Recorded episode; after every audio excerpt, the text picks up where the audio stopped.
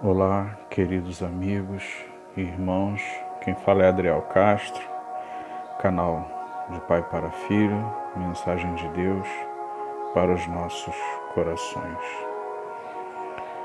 Hoje vamos meditar na parábola que é muito conhecida, a parábola do filho pródigo. E vamos ler o texto que está em Lucas 15, a partir do versículo 18.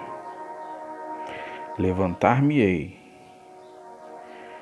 tomarei o caminho de volta para o meu pai, e ao chegar lhe confessarei: Pai, pequei contra o céu e contra ti, já não sou mais digno de ser chamado teu filho. Trata-me como um dos teus trabalhadores. E logo em seguida levantou-se, saiu na direção do pai Vinha caminhando ele ainda distante quando seu pai o viu e, pleno de compaixão, correu ao encontro do seu filho e muito o abraçou e o beijou. Então o filho lhe declarou: Pai, pequei contra o céu, contra ti, não sou mais digno de ser chamado seu filho.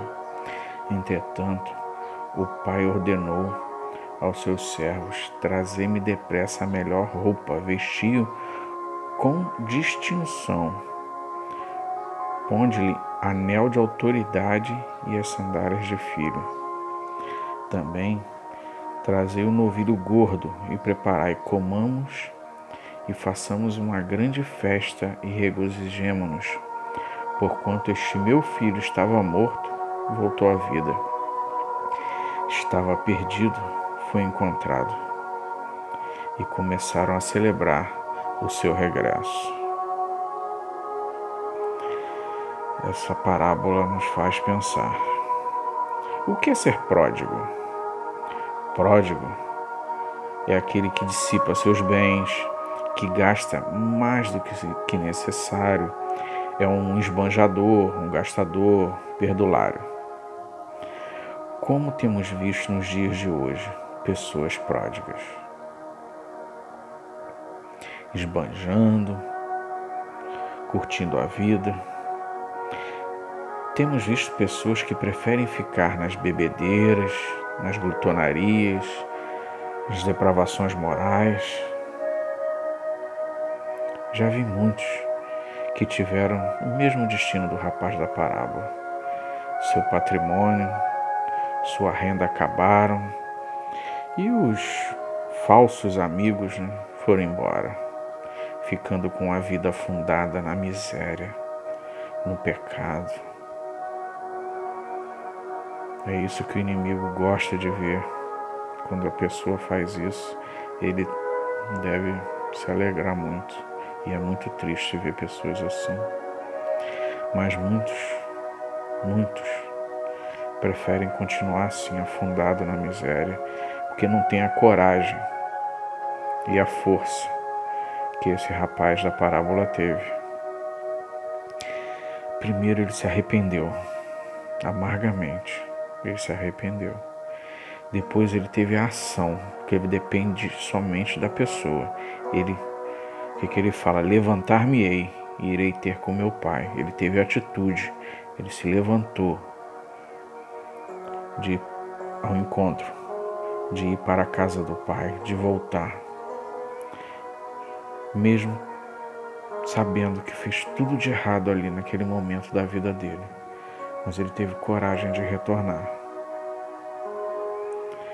E aí, meu amigo? E você vai ter essa coragem? De repente você está afastado dos caminhos de Deus, ou de repente nunca fez parte de uma igreja, nunca aceitou a Cristo.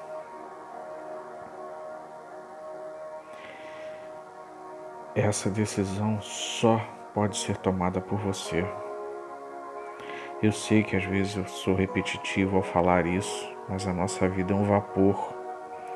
Quanto nós vimos partir para a eternidade, meio a essa pandemia.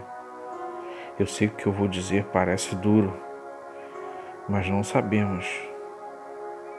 Eles foram para a eternidade, mas não sabemos se foi para o céu o inferno. Então, qual vai ser sua escolha? Amanhã pode ser tarde demais. Deixa Jesus entrar no seu coração, na sua vida, fazer morada na sua vida. Tem um cântico espiritual que diz assim: Olha o que Deus está falando com você, meu irmão. Olha a letra. Ontem deixou sua casa, saiu pelo mundo. De coração lá no fundo, eu não entendi. Tudo que fiz, o que ele quis, meus braços abertos ficaram e ainda estão assim e vão continuar até um dia vê-lo regressar. Posso pensar que no mundo lhe tem preparado. Sei privações tem passado tudo por quê?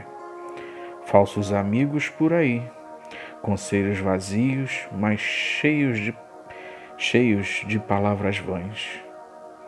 Que grande ilusão mentiram ao seu jovem coração. Mas nunca é tarde, não. Sai da escuridão a um novo dia, nova manhã. A mesma casa tem portas abertas, pessoas certas, amigos e irmãos. Meu amigo, tome essa decisão hoje na sua vida. Fuja e volte para os, para os braços do Pai. Deus está de braços abertos te esperando. Aceite a Jesus hoje. Mas eu volto a dizer, essa decisão só pode ser tomada por você. Não deixe para amanhã.